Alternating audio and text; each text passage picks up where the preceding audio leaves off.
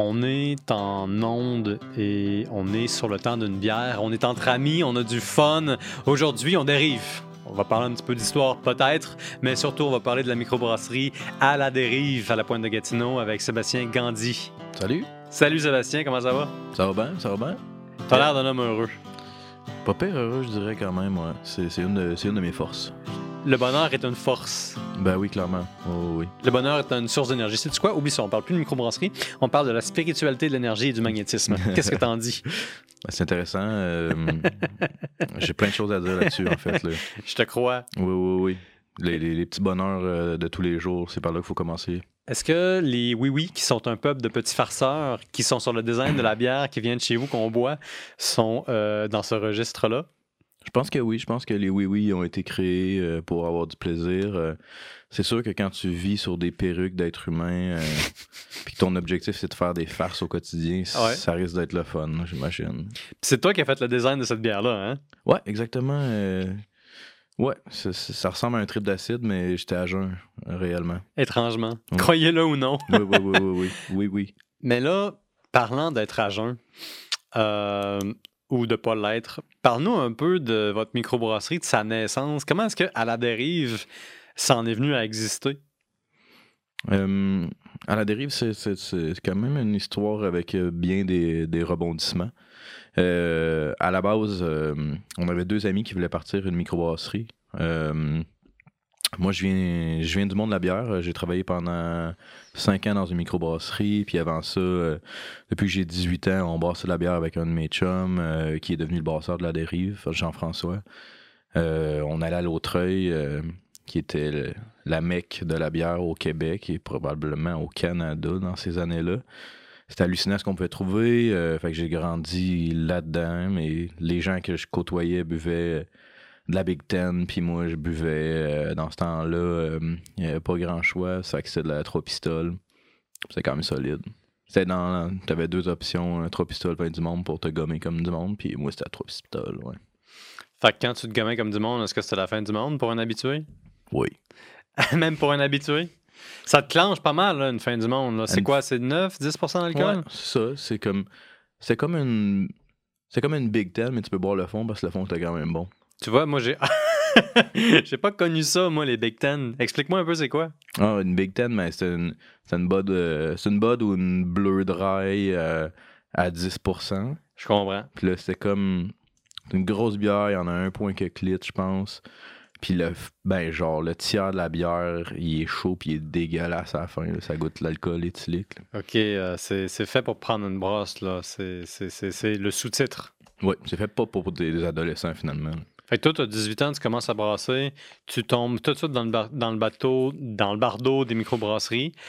Tu euh, en fais pas un fardeau et tu te dis, euh, moi, je me bordre pas avec la bière commerciale, je m'en vais dans le monde de la microbrasserie. Oui, ouais, exactement. Mais c'est euh, à la base, euh, moi, j'ai, mon parcours, c'est les arts visuels. Euh, j'ai fait mon, mon cégep à Gatineau en arts visuels. Après ça, je suis allé vivre à Montréal, dans le fond. Puis à Montréal, euh, c'est ça, j'ai continué mes, mes études euh, en bac puis euh, à la maîtrise en arts visuels. Puis à travers ça, ben, Montréal était une vitrine incroyable pour la Mhm. bière ce- dans ces années-là. Il y avait le Cheval Blanc qui était la première microbrasserie au Québec à Montréal. Puis après ça, il y a eu Dieu du ciel qui, qui dans ces années-là, en plus, euh, où ce qu'il n'y avait pas on tap, tu pouvais brasser des bières de fou sans, sans risquer d'avoir une mauvaise note qui t'empêche d'embrasser de ce style-là. Euh, et puis, est-ce qu'il y avait un style en particulier qui, toi, t'allumait? Euh, c'est dur à dire parce que ben, j'ai toujours aimé les, les bières surettes. euh, j'ai, pendant, j'ai surfé la vague des euh, comme Mm. tout le monde dans le temps où est-ce que c'était la quête de l'amertume à tout prix avant que ça devienne la quête de la non-amertume à tout prix. Je pense que c'est le nom de notre podcast, c'est le nom de notre épisode, ça. La Ouais. quête de l'amertume. Ouais, c'était ça dans le temps. Le, le monde s'en rappelle plus aujourd'hui. Les, Ouais. les néophytes de, de bière qui commencent avec les, les grosses New England IPA, euh, Ouais. ils savent pas que l'amertume, ça a déjà existé dans, dans, dans la bière.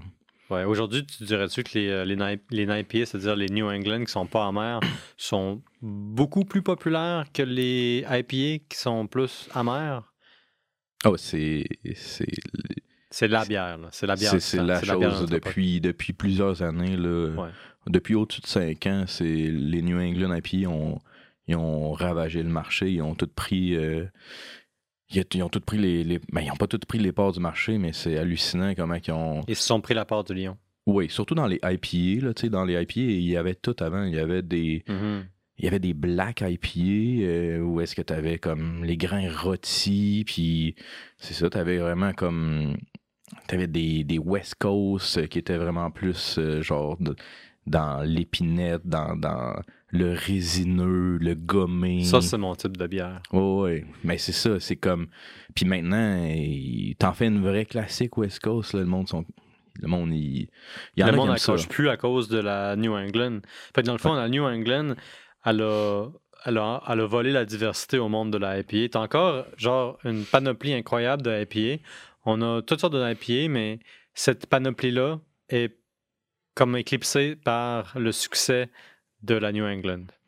Exactement. Mais tu sais, c'est vraiment, tu sais, ça reste, c'est une évolution, là, tu sais, Mhm. c'est- les gens ils l'oublient tout le temps, mais il y a toujours des modes. euh, tu sais, là, on est vraiment dans la New England, mais avant, c'est- la West Coast, elle a pris la place des IPA anglaises euh, Mhm. qui, qui, qui étaient beaucoup plus maltées. Après ça, le, le malt, le côté caramel dans la bière est devenu un ennemi juré de, de, de bien des, des buveurs de bière, puis des des fabricants parce que veut veut pas les gens il faut qu'ils suivent un peu le marché pour Mhm. survivre ouais fait que la prochaine la prochaine trip de IP on sait pas encore c'est quoi là ou ça peut ça peut être remplacé par complètement d'autres choses aussi là.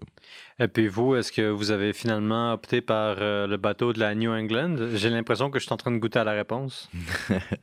Euh, excellente question euh, ben c'est sûr que, que nous euh, Quelle est votre position? Quelle est notre position? ben, nous, on, on brasse des bonnes New England. On aime, on aime ça d'en boire aussi. Euh, c'est sûr que des doubles IPA, c'est super bon, mais tu t'en prends pas 3-4 pintes. Mhm. Fait que là, c'est pour ça que j'ai amené la Oui Oui, qui est une Pale Ale. Fait que tu sais, c'est super fruité, c'est juteux, mais c'est 5,5% d'alcool. Fait que tu tu Mhm. peux en prendre 2-3, pas de stress. euh, c'est pas, aussi riche que- que- qu'une double IPA. Mhm. Fait qu'éventuellement, on s'en va plus vers là, nous autres, mais à la base, c'est pas ça notre style de bière préféré. Nous, on s'intéresse plus à, à des, bi- à des bières euh, avec des aromates québécois, euh, des saisons euh, de type belge, si on veut, mais avec Mhm. des, des, des grains québécois à 100%. Euh, on, fait, on brasse la saison Lila, qui est, qui est une bière qui est notre porte-étendard, en fait. Oui, oui. On, on met du lilas dans. On fait infuser le lilas dans un miel local, puis après ça, on met le, le miel dans la bière, puis c'est une saison relativement simple, mais comme peintable, avec une petite finale de lilas à la fin. C'est- Mhm. C'est c'est vers là qu'on veut aller. tu sais. Ça goûte la fraîcheur, ça goûte l'esprit du temps, puis c'est local. Et ça, si je ne m'abuse, c'est pas la première fois que j'aborde le sujet avec les gens de par chez vous. Vous avez une démarche locale. Est-ce que ça a toujours été le cas? Parce qu'on parlait un petit peu de, tes débuts de brassage à toi. Quand tu avais 18 ans, tu commences à brasser. Puis là, tu commences à brasser plus sérieusement avec ton chum, qui lui est finalement devenu votre maître brasseur. Au tout début du projet, de, de à la dérive, est-ce qu'il y avait cette idée de quelque chose de, de local, de communautaire, avec des ingrédients de la, de la région? Euh, ben là, c'est sûr que le projet de la dérive, ça fait environ cinq ans que c'est c'est comme qu'on a commencé puis que c'est vraiment un projet. Euh, avant ça, je- c'est dur à dire parce qu'on forme une- un tout avec des, des objectifs qui sont tous différents, mais. Mais moi et Jean-François, à la base, euh, on a toujours tripé sur les, les brasseries qui mettaient en valeur euh, le, le- le patrimoine euh, de, gustatif de, de- de ces régions-là. là. Tu sais, comme tu sais, des brasseries mexicaines qui focus sur les, les, les saveurs mexicaines, ça nous fait triper. La même Mm. chose pour des, des brasseries aux États-Unis qui travaillent la terre, qui, qui travaillent des aromates, euh, genre des, de l'écorce de bois, euh, qui travaillent avec euh, tout ce qu'ils trouvent, dans le fond, qui peut être comestible et, mis dans la bière, parce que c'est ça aussi, avec euh, les New England IPA, les, les brasseries ont commencé à avoir peur un peu de l'expérimentation, euh, du jugement des, des- de la clientèle, mais c'est ça. Tranquillement, pas vite, nous autres, on va accepter le jugement, puis on va accepter de, de- d'aller vers exactement où ce qu'on veut aller euh, avec la bière. C'est ça le plus grand défi, non, dans une microbrasserie. Faire la balance entre euh, ce que le client veut puis vos besoins à vous. Parce que j'en ai parlé avec ben des brasseurs, puis souvent, c'est du monde créatif. C'est du monde qui veulent aller chercher la bière unique qui n'existe pas. Puis pour aller faire ça, il faut expérimenter. Mais pour bien expérimenter de façon saine, de façon sécuritaire, si on veut, faut quand même s'assurer de donner au client à peu près ce qu'il veut. Oui. euh, Ben, c'est- il y a une latitude, je pense, parce que Mhm. parce que c'est sûr que hum, tu dois brasser des bières qui sont d'un qui, qui, sont intéressantes, des, des bières que les gens ont envie de boire. Mhm. Mais je pense que, tu sais, euh, il y, a quand même il y a une grande variété de buveurs de, de bières euh, au Québec et partout dans le monde. Puis, tu sais, il y a des modes, puis il y a aussi des gens à côté des modes qui tripent sur la bière, puis qui tripent sur tous les styles de bière, puis qui respectent tous les styles de bière. Mhm. Fait que, tu sais, nous, on s'adresse, on s'adresse, oui, à ceux qui, qui ont envie de boire la New England, puis on va leur faire les meilleurs qui, qui, qui se peut sur le marché parce qu'on on croit aussi là-dedans, puis on croit que ça peut être des bons produits. Mais nous, on a envie de- de- d'amener les gens ailleurs. Puis nous, on le fait d'une certaine façon, qu'on on crée une histoire derrière le produit, on explique pourquoi c'est intéressant ce type de Mhm. bière-là, puis pourquoi que c'est des saveurs que normalement tu n'as jamais retrouvées dans la bière, mais que, on- que ça se peut. Puis ça se peut que tu triples là-dessus, mais il faut que tu lui donnes une chance. Si- Mhm. si tu donnes jamais une chance à, à quelque chose, ben c'est comme puis ça va avec euh, ça va avec des, des tests de dégustation aussi. Dans le temps, le monde n'aimait pas l'amertume. C'est comme la première fois que les gens ils goûtent le, du, du vin rouge corsé ou est-ce Mhm. qu'il y a des tanins, c'est tannique. Les, les gens ils trippent pas normalement, mais c'est ça. Tu leur présentes une bière terreuse avec des ingrédients qui qui vient justement d'une terre à bois, est-ce que tu as travaillé quelque chose de Mhm. différent? Ben ça peut vraiment faire tripper le monde, mais ça se peut qu'il y ait d'autres mondes qui soient comme ben moi je trouve ça dégueulasse. Ben, c'est- co- correct aussi, aussi, ouais. c'est correct aussi. Fait que vous avez une bière qui est très terreuse, c'est ça? Vous avez une bière de type, mettons, euh, farmhouse? C'est pas une farmhouse, mais on travaille sur euh, on travaille euh, sur une brown ale potentielle avec du chêne qu'on a qu'on a pris nous-mêmes, qu'on va couper en copeaux puis retire euh, au four.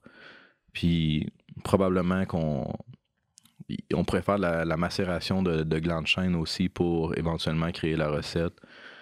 Il y a une brasserie qui s'appelle Scratch Brewing aux États-Unis. Ils ont une terre d'environ 100 acres. Puis eux autres, ben, ils font des, recettes euh, single tree qu'ils appellent. Fait que essence unique, si on veut, de, différents arbres, comme le chêne avec euh, l'écorce, euh, le bois, ça peut être avec les branches, ça peut être avec les glands. Euh, les Premières Nations, dans le temps, ils, ils travaillaient avec euh, de la farine de glands de chêne. Il Fait que faisait de la farine avec le gland de Ils chêne? ils faisaient de la farine de glands de chêne. Ah ouais, je savais même pas qu'on pouvait faire ça. Même que je, je pensais même pas qu'on pouvait faire de la farine avec d'autres choses que du blé. Mm, Non, ben avec, oui, tu peux faire de la farine avec bien des affaires. Je suis pourri côté Avec- cuisine. avec, ça, euh, ça, full disclosure, moi, je cuisine pas la main. ben, à base, je pense que c'est de la poudre de quelque chose, de la farine. c'est de la poudre. Ouais, c'est de la poudre. Fait que, ben c'est ça. Fait que, en, en gros, tu sais, il y a tellement à explorer. euh, puis c'est ça, le côté terreux, ça peut vraiment être le fun puis réconfortant. Tu sais, en- en, automne, de donner des saveurs qui viennent avec, avec une saison. Mhm. qui- Qu'est-ce que tu veux de mieux que ça au final, tu sais, parce Ouais. que c'est c'est ça, il y a vraiment des possibilités. Puis vu qu'au Québec, on a quatre saisons, on peut vraiment travailler ça pour amener les gens ailleurs, euh, puis leur faire découvrir des aromates euh, qui, Ouais. qui sont chez eux, là, tu qui ont jamais pensé mettre dans leur repas ou dans une ouais, bière. Ben, tu vois, moi, je trouve que ça, là, ça fait une des forces de la scène microbrassicole du Québec. Puis je dis pas brassicole parce que c'est- forcément commercial, ça s'applique moins, c'est moins artisanal. Mais on a quatre saisons. Donc, à chaque. T'as as quatre zones de- d'expérimentation. Et puis, euh, juste ça, là, ça te permet de te réinventer constamment. Ouais, ben à, à 100%, parce que, règle générale, tu sais, mettons un pays, un pays qui fait chaud tout le temps, c'est rare que les gens ils s'en vont vers des Imperial Ouais. Stout. Il y en a. La Floride est l'exception à la règle. et ils font des Imperial Sweet Stout là-bas euh, hallucinantes. Ça a l'air que c'est. Imperial Sweet Stout? Ouais, fait que des, des stouts impériales sucrées. Wow. Fait que, tu sais, souvent dans des sortes impériales, c'est quand même sucré déjà à la base d'une sorte impériale et Mhm. amer. L'amertume, elle permet de, riche- de comme d'équilibrer le sucré. Mhm. Mais les sweet stout, ben, dans le fond, il y a un déséquilibre du sucre, mais c'est des stouts dessert. Fait que, tu peux avoir euh, du chocolat littéralement dedans, euh, avec euh, des fruits, avec plein d'aromates, de la vanille. euh, Ouais, c'est comme, c'est pas mal à la mode en ce moment, là, ça se donne. là. Moi, je vois ça plus comme un, un gâteau au chocolat triple au whisky. Tu sais, dans le sens que ça a l'air gros comme dessert. Effectivement, mais ça, c'est cochon, là. C'est, ouais, c'est ça que je voulais dire, c'est cochon. Exactement. Puis il y en a qui sont barriqués justement au whisky. Ouais. Il, y a, il y a tous les types dans cette, euh, dans cette zone-là. Mais règle générale, dans les places qui fait plus chaud, les gens ils ont, ils ont plus euh, des bières blondes, des lagers, des ale blondes, de, de soif. Là. Écoute, euh, je lis constamment sur l'histoire de la bière, j'ai trouvé une anomalie par rapport aux, euh, aux bières un petit peu plus robustes. En Jamaïque, on brassait pendant longtemps du porteur. Même si le porteur était une bière plus, euh, disons, anglaise, plus une bière nordique, c'est une bière plus robuste, c'est une bière très sédimentée. Il reste plein d'affaires dedans qui sont en suspension encore. Ben, en Jamaïque, la bière la plus bue, c'était une porteur, c'est-à-dire l'ancêtre du stout. Puis euh, on est très, très, très loin de la lagueur. C'est pas le truc rafraîchissant que tu te retrouves, que tu t'attends à trouver dans une zone euh, chaude. Puis c'est juste parce que les moyens du bar, puis les ingrédients du bar faisaient en sorte que au port, tu avais de la porteur. Clairement. euh, je- je- mon, mon, mon histoire géopolitique n'est pas toujours excellente, mais les Anglais sont pas allés en, en Jamaïque. Ouais, les Anglais sont allés en Jamaïque. Fait que souvent, les Anglais, ils laissent des traces. euh, Non, mais c'est- un euh, euphémisme. Ouais, c'est vrai, effectivement. Mais euh, c'est la, Ouais, ouais. la même chose pour l'Inde. euh, Ouais. Dans le fond, il y avait les colonies anglaises euh, qui, qui allaient en Inde, puis la, la IPA, elle vient de, de là. India il- la- Pour conserver la bière, c'est qu'ils Mm. mettaient plus de houblon, puis ils, ils mettaient la bière plus forte ouais. pour, pour que leur, euh, les soldats là-bas puissent la boire. Puis quand que les soldats sont revenus en Angleterre, ben, ils étaient comme, ben, la bière, ça à rien. Moi, je veux, je veux de la bière plus forte, puis je veux de la bière qui est houblonnée. Ouais. Fait que là, l'India Pale Ale est arrivé. Mais tu sais, comme, comme la Jamaïque, euh, les Anglais qui étaient là-bas, ben, ils voulaient en boire, puis après ça, ils sont partis, mettons, puis ils continuent à boire. Ben, par rapport au porteur, au stout puis à IPA, ce qu'on- oublie des fois, c'est que c'est des bières qui répondent à des besoins puis des opportunités. Puis que, en dehors de, mettons, de la nécessité des soldats anglais d'avoir un produit stable, parce que le houblon stabilisait la bière en l'aseptisant, ben, il y avait aussi des contrats. Il y avait des brasseries qui, eux, faisaient des contrats avec l'armée américaine. Ces brasseries-là, ils ont vu qu'ils pouvaient avoir beaucoup de succès. Ils se sont dit, ben, la bière qu'on vend à l'armée, j'ai dit américaine? Ouais, t'es américaine. Tabarouette, britannique. Les, euh, les, euh, les brasseries qui faisaient des contrats avec l'armée britannique, ils se sont dit, ben, on va essayer de vendre la même bière à domicile. Puis ils ont fini par réussir leur pari. Et puis c'était c'était vraiment des contrats. Puis une des choses qui était vraiment bizarre, là, j'arrive toujours pas à vraiment euh, saisir ça, mais écoute, à l'origine, les IPA anglaises sont plus proches des stouts anglaises que de n'importe quoi d'autre? Le modèle de base de la IPA anglaise, c'est une, c'est une stout. D'abord parce que la bière industrielle par excellence qui se faisait à l'époque de la colonisation en Inde, c'était un stout.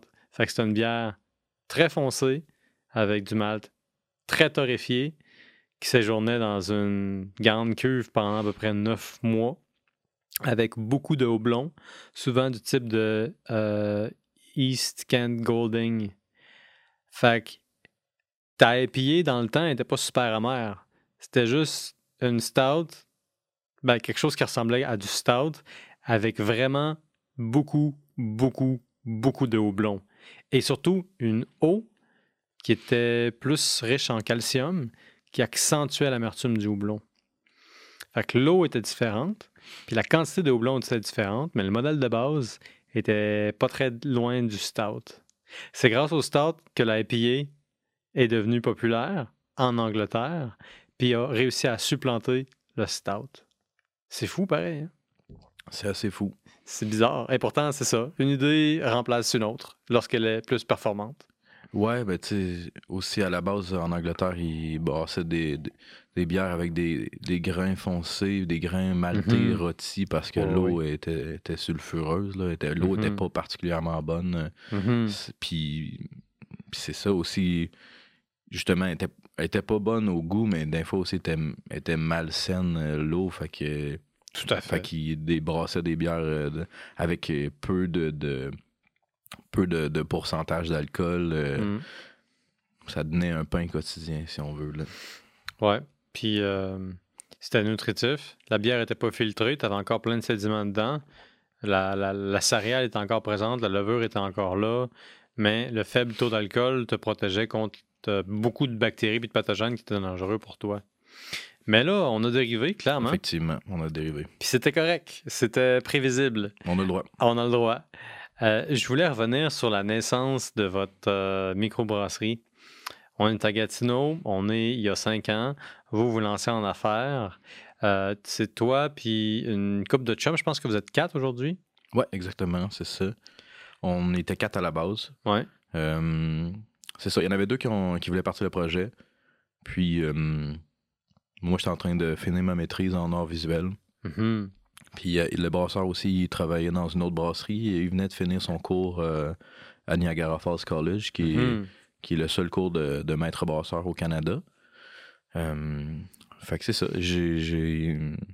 J'en ai parlé au brasseur, puis j'ai, dit. euh, ben c'est ça. À la base, moi puis lui, on avait déjà travaillé sur un projet de microbrasserie qui était supposé être une ferme brassicole en Outaouais. Ah, ouais. Ouais, qui se serait appelé la Serpe d'or, comme dans Astérix et Obélix. C'est génial. Ouais, c'est quand même génial. Moi, je suis jaloux du, du titre. Je le dirai pas à personne, là, mais euh, je, je trouve que le titre est excellent. C'était quand même pas pire. En tout cas, c'est ça. Fait que ce projet-là n'avait pas marqué au début.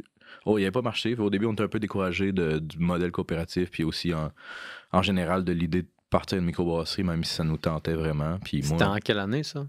hey, ça fait un bout, là. Ça, ça doit faire au-dessus de 7-8 ans, mettons, que le projet était avorté. Il y avait déjà une coupe de microbrasserie à Gatineau, mais le côté coopératif est intimidant?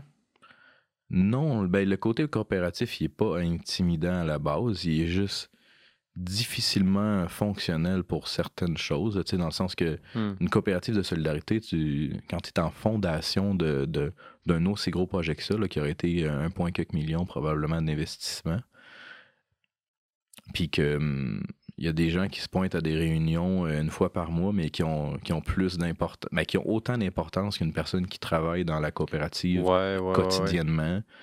C'est un non-sens. Même si on peut parler d'un genre de gestion démocratique, c'est, c'est plus ou moins démocratique, si on veut. Mhm. Des gens, des gens qui, qui sortent de nulle part ont plus d'importance que les gens qui y travaillent quotidiennement. C'est un peu, euh, Mhm. c'est un peu étrange. Fait que, fait que c'est ça, on a eu peur. Mais on n'a pas eu peur. On a, on a été découragé par ça, Ouais. mais, mais c'est ça. Fait que là, on avait une opportunité. Il y avait deux amis qui voulaient créer une microbrasserie. Euh, puis ça, il y en avait un qui avait énormément d'expérience en restauration. Fait qu'il manquait euh, le côté marketing, euh, design, que moi, finalement, j'ai décidé de, de prendre. C'est ça ma proposition. Puis on pose la question, tu dis oui, oui, j'ai dit oui, oui. sans aucune référence à la bière de type oui, oui qu'on boit en ce moment. Exactement. Voilà. Puis il y avait Jean-François, c'est ça. J'avais demandé à Jean-François de, de se joindre à nous. Puis c'était mon. Si Jean-François se joignait à nous, on- j'étais down de, de rentrer dans le Mhm. projet. Parce que c'est une brasserie, pas de brasseur, c'est or- c'est ordinaire. Ça brasse pas grand-chose. C'est ça. Yes, fait que c'est parti de là. Euh, fait que là, on, on travaillait vraiment fort sur le projet d'ouvrir un pub sur le bord de l'eau qui aurait été aussi une microbrasserie. Euh, mais là, c'est ça. Il y, avait une première inondation où est-ce que la bâtisse était presque perte totale.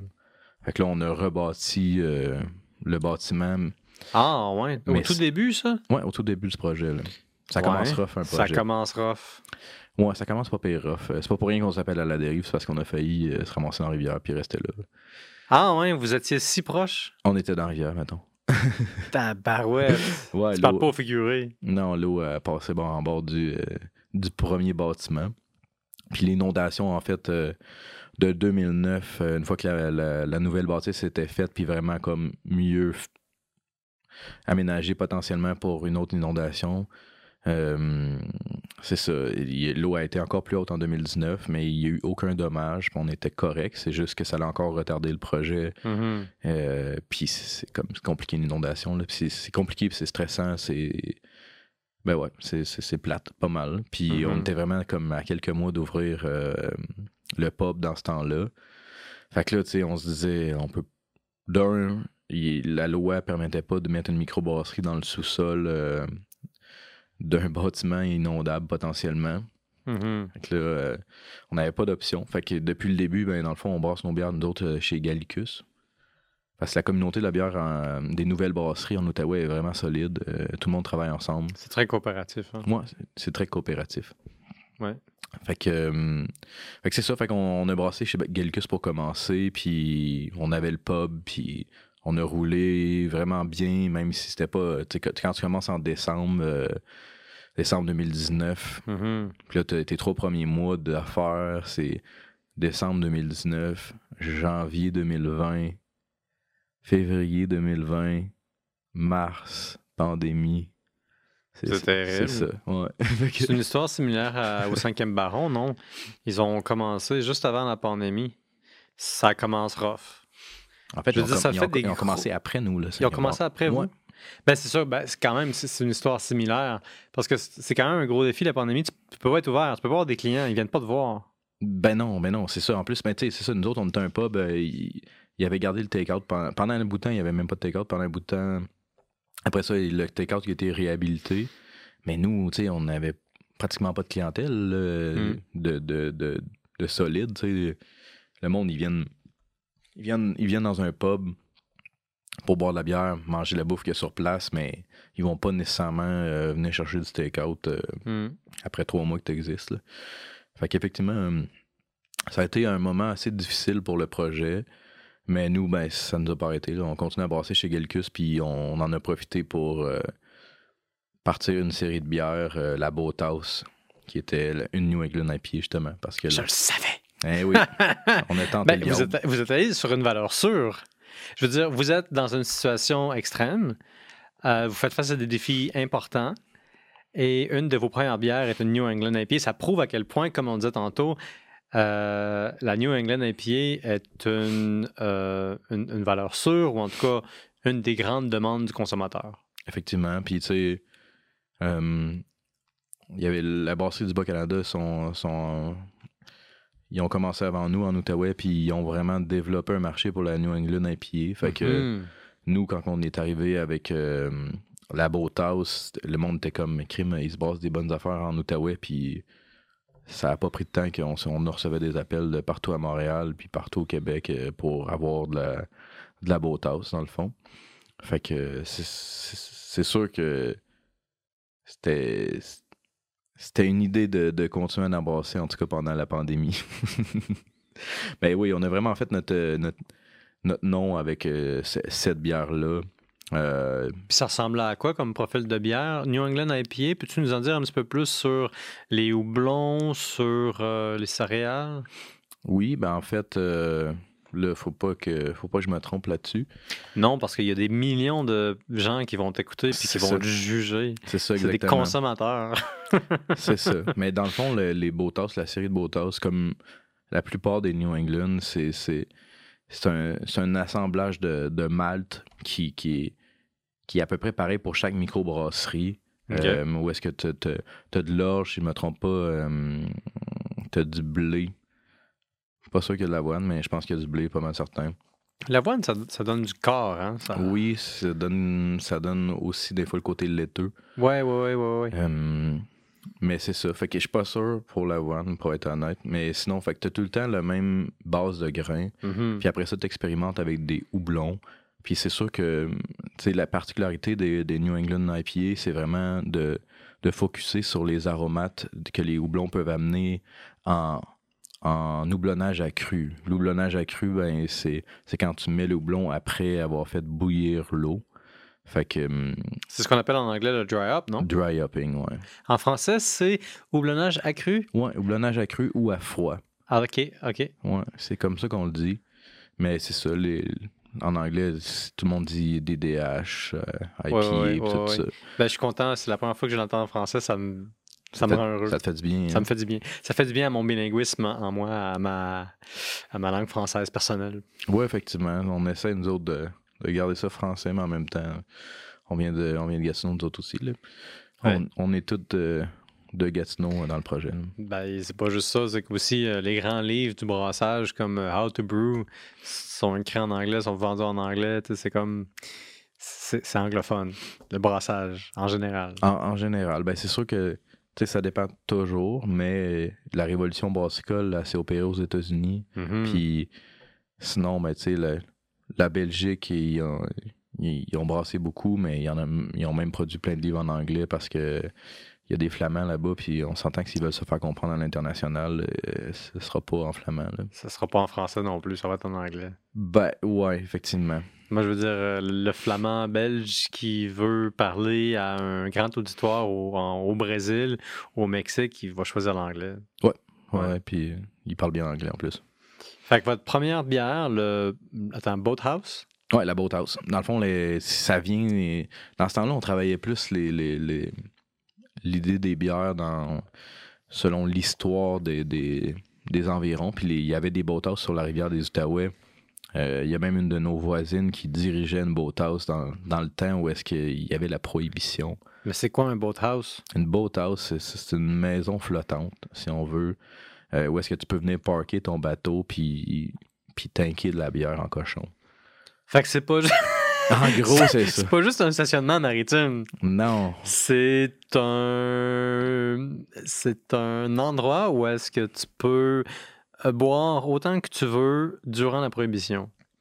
Ouais, dans le fond, les anglophones qui n'avaient pas le droit euh, de boire de l'alcool dans certaines années, là, je peux pas, je sais pas exactement c'est quelles années, mais hum, c'est ça, il y avait la Boathouse qui était du côté, euh, qui était même du côté des Anglos, si je me trompe pas. Puis hum, ça veut dire qu'ils ils venaient boire euh, la bière québécoise qu'on traversait en douce là-bas. Là. Ça, ça part vraiment. euh, Il y a quand même un, un- un passé louche pas mal sur la rivière des, des Outaouais. J'en doute pas une seconde. Ouais. Ben, le simple fait que tu as une frontière entre deux régions culturelles avec des approches différentes sur la prohibition garantissait que les gens qui étaient les plus permissifs allaient se faire envahir par des consommateurs de la place qui était la plus rigoureuse. Puis ça, c'est intéressant parce que tu as eu une coupe de moments prohibitionnistes au Canada. Jamais aucun qui a été aussi grave et aussi profond et aussi euh, percutant que celui des États-Unis de 1919 à 1933. M- Mais au Canada, il y a une chose qui est profondément marquante puis qui se distingue, c'est que le Québec fait toujours place à part. L'Ontario a eu beaucoup plus de succès à assécher certaines villes ontariennes et à réduire le nombre de débits d'alcool que le Québec. Il y a eu un, mouvement prohibitionniste euh, au Canada en 1896. Et puis le Québec a été la place où est-ce que ça a le moins passé, ça, ça a le moins généré d'intérêt. Autrement dit, le Québec était la place qui était la moins intéressée à euh, supporter, dans le fond, euh, des restrictions importantes à la consommation d'alcool. Puis euh, c'était la même chose à Gatineau, c'est la même chose au Québec.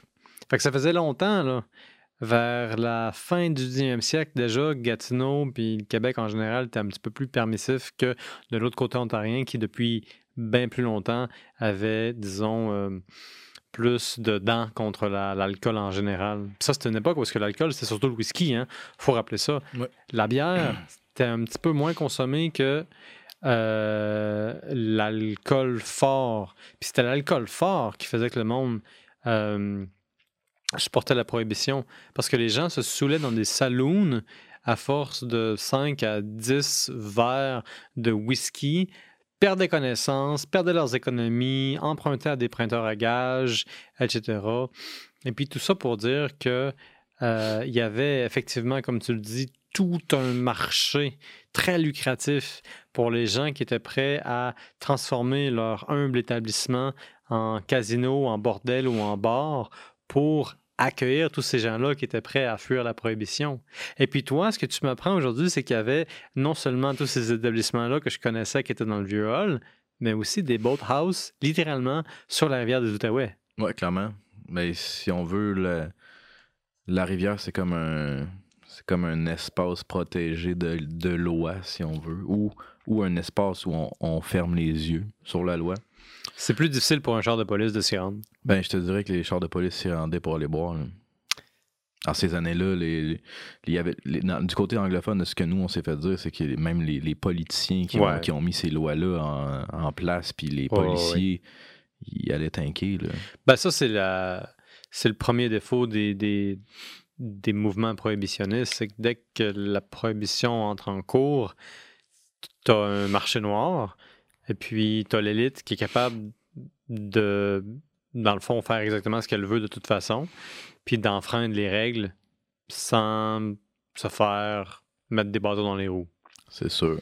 C'est Mm. sûr que quand, quand tu contrôles euh, quand tu contrôles euh, les- la police puis cette dimension-là, tu risques pas grand-chose. Ouais. Quand tu contrôles les lois, euh, Ben, c'est ça qui est arrivé à Hull, c'est que la police finissait par s'entendre un peu avec les tenanciers de bord puis de Gatineau puis dire bon écoute euh, on va venir vous voir là, à telle heure à tel moment fait que euh, organisez-vous pour qu'on trouve rien. Puis là il y avait un échange d'argent et puis euh, tout ça nous, nous fait dériver évidemment comme euh, comme c'était attendu fait que là votre première bière une boathouse avec un petit côté prohibitionniste j'espère que votre menu faisait référence à l'histoire trouble du vieux Hall les bières qui ont suivi après, est-ce qu'il y avait une petite vocation historique comme celle-là? il y en a eu. euh, il y a eu la Bégon, en fait, si on veut, qui fait partie du, du, du patrimoine immatériel euh, de la rivière des Outaouais encore. Les Bégons, c'était des, pêcheurs de nuit. Euh, tu vois pas ça écrit nulle part parce que c'est juste une histoire qui se transmet de, de bouche à oreille depuis des années. Puis nous, ben, dans le fond, euh, il y avait un des gars du projet qui, sa mère a grandi à l'origine dans cette maison-là. Fait que de génération en génération, les autres qui connaissent les histoires euh, autour de la rivière des Outaouais, puis justement des beaux tasses, tout ça. Puis les bacons, les bégons, c'est des, des pêcheurs de nuit. Puis notre stout, euh, qui est aromatisé avec de la fleur de mélilo blanc qui pousse au Québec. De la fleur de quoi? De mélilo. La fleur de mélilo blanc, dans le fond, c'est que c'est que c'est justement nous ce qu'on essaie de faire dans certains types de bières qu'on brasse euh, qui sont pas des New England justement. On, essaie de, remplacer des aromates euh, qui viennent de loin, euh, qui sont pas très bonnes pour euh, l'environnement en termes de déplacement, mais aussi d'essayer de, développer des saveurs autres. Puis la, la fleur de Milo blanc, dans le fond, ça a des, notes de vanille, un peu cannelle aussi potentiellement. Fait que dans une stout, ça s'y prête vraiment bien. Fait que on, a remplacé la vanille du Madagascar ou, ou d'ailleurs par la fleur de Milo blanc. Puis notre stout, on la brasse avec ça. Puis c'est justement, c'était pour rendre hommage aux pêcheurs de nuit qui s'appelaient les Bégons. Et puis, euh, est-ce qu'on sait pourquoi ces gens-là sortaient la nuit pour aller pêcher? C'est parce qu'ils étaient trop lettres. Ah! Voilà! je m'attendais à autre chose, mais à défaut d'autre chose, euh, je vais devoir accepter cette réponse. Merveilleux. Ils sortaient la nuit, puis Bégon, est-ce que- est-ce qu'on sait pourquoi il s'appelait de même? Ouais, je sais pas. Il se faisait appeler de même? Peut-être Ça- parce qu'il était bègue. mais- Peut-être qu'il bégayait un peu euh, en Peut-être, c'est chemin. ça. Non, mais c'est c'est bien dur à dire pour être honnête. J'ai pas là, comme la référence au, au niveau euh, au, au niveau du, du nom. Mais tout ça est mystérieux. Tout ça est mystérieux. Moi, je pense qu'il va falloir aller recueillir des témoignages. Toi puis moi, là, On, va s'armer de, de, de bière et de bonne volonté, puis on va aller cogner, on va faire, on va faire du porte-à-porte, puis on va leur dire écoutez, euh, on, on cherche des bégons. Pardon? on cherche des bégons euh, de soir, de Oui, c'est vrai. Oui, oui, on cherche des gens qui auraient pêché euh, le soir à minuit. Quel genre de pêcher? Bref, tout ça pour dire que vous, là, euh, ça fait une couple d'années que vous êtes en existence. Vous commencez avec euh, plusieurs défis. Clairement, vous avez survécu à la tempête. Quels sont vos prochains projets? Ben là, en ce moment, euh, c'est ça, vu qu'on peut. Vu que bâtir. euh, c'est ça, c'est complexe, mais dans le fond, la ville de Gatineau nous a permis finalement de, de développer un projet de microbrasserie artisanale sur les lieux, même si on était en zone inondable. Ils ont transformé l'usage du bâtiment potentiel pour l'usage, dans le fond, du zonage pour euh, inclure les microbrasseries dans, dans la dimension artisanale, au même titre, dans le fond, qu'une boulangerie ou que, que, Mhm. différentes places comme ça. Puis c'était bien logique de le faire. Mais là, nous autres, on se disait, tu sais, mettre euh, une coupe de 100 000 d'investissement dans un sous-sol inondable, c'était un peu ordinaire comme idée. Mhm. Puis aussi, tu sais, on avait déjà commencé à brasser au Galcus, on faisait de la bière en canette, on a testé le marché. Si on avait mis la brasserie dans le sous-sol, on... en fait, on aurait juste été capable de fournir le pub, puis encore là, on sait même pas. Parce qu'il vous manquait d'espace. on, petit. peut pas grossir le bâtiment parce qu'on est en zone inondable. Ouais. Fait que, tu sais, on n'avait pas trop d'autres options que d'agrandir ailleurs. Fait que c'est ça qu'on fait en ce moment. Euh, on a trouvé un local sur, euh, sur Saint-Joseph, dans le quartier industriel euh, à Hall. Fait que dans les quelques semaines, quand euh, les astres célestes vont s'aligner, nous allons pouvoir ouvrir euh, la brasserie à la dérive et vraiment avoir notre espace pour faire de l'expérimentation à l'infini. C'est ça notre objectif. là. Sky is the limit? Sky is the limit. Ouais. C'est quoi la bière ultime que tu aimerais brasser? C'est une grosse question quand même. C'est une question à 100 000 Ben, tu sais, c'est dur à dire. euh, moi, toutes, toutes les bières weird avec des aromates étranges, j'aime ça. Mhm. Puis j'aime beaucoup l'idée de, de créer des, des concepts derrière les bières pour que on, on ait des histoires à raconter aux gens, que ça soit Mm. pas juste brasser de la bière pour brasser de la bière. C'est ça la oui oui justement, il y a un concept derrière le produit. les gens qui c'est pas tout le monde qui lit les étiquettes, mais si le monde ils lise l'étiquette de la oui oui, ben ils auront pas le choix de rire puis d'avoir du fun, tu sais. Puis oh, c'est ça qu'on veut faire aussi pour les bières qui vont être un peu plus de spécialité, où est-ce qu'on va faire de la recherche, on, on va parler de notre processus, puis on veut amener les gens ailleurs. C'est vraiment ça qu'on veut faire. Fait c'est quoi la bière de rêve que j'aimerais brasser? Ben, quelque chose de vraiment weird, Mhm. mais que les gens vont aimer. Quelque chose d'unique et de rassembleur, finalement. Oui. Ben, tout ça nous ramène un peu vers le concept même qu'on essaie d'explorer au mieux possible avec notre humble podcast. C'est l'histoire des gens, finalement, l'histoire de la bière. L'histoire sociale à travers les éléments du vrai, à travers les choses qui peuplent notre quotidien et qu'on prend des fois pour acquis. La bière, euh, surtout la bière artisanale, la bière de microbrasserie, nous permet de reprendre en charge le moment présent et de, si on veut, récupérer notre euh, propre rôle dans euh, notre propre vie. La bière, c'est un événement rassembleur. La bière était brassée de façon communautaire et communale dans le temps. Elle était partagée et souvent, euh, sa consommation était associée avec des rites sacrés.